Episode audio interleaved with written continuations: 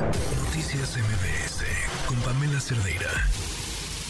Estaba leyendo este fin de semana sobre un tema que me llamó muchísimo la atención.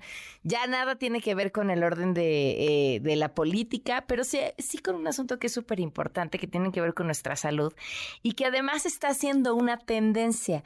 Eh, le llaman, fíjense el término, me pareció genial, cozy cardio. Cozy como, como todo aquello que te hace sentir así como arropado, apapachado. Yo pienso cozy, pienso en unos calcetines de esos así gruesos, una, una cobijita deliciosa y un chocolatito caliente todo que no tenga absolutamente nada que ver con cardio.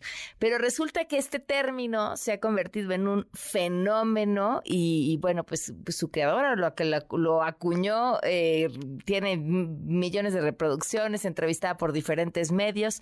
¿Qué diablos es esto? El Cozy Cardio. Le agradezco mucho a mi coach favorita, Denise Pérez, Master Trainer, creadora del sistema FIT. ¿Cómo estás, Denise, que nos acompaña en la línea? Buenas tardes.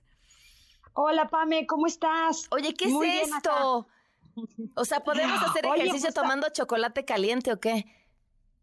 A ver, eh, creo que lo que ha hecho Hope Zuckerberg, que es la creadora, como dices, que es una eh, TikToker Gen Z, que, que, nos ha venido a poner en el mapa algo que si bien no es en su fondo pues eh, tan novedoso porque digamos que fisiológicamente ella está hablando de movernos y tú sabes que yo siempre digo que el ser humano fuimos creadas, creados para movernos, ¿no?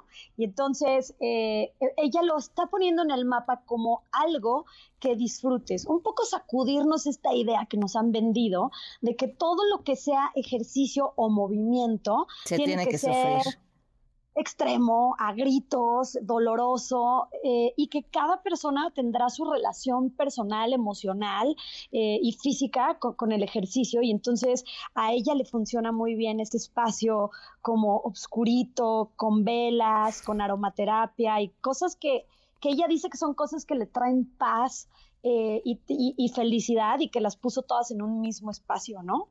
Oye, sí, fíjate que la leía y eso, algo de lo que dijo que me, hizo muchísimo sentido, que era, tengo que mejorar mi relación con el ejercicio, con la idea de lo que implica hacer ejercicio, aunque ver a alguien en una caminadora sin barandales, con velas a un lado, me parece sumamente peligroso.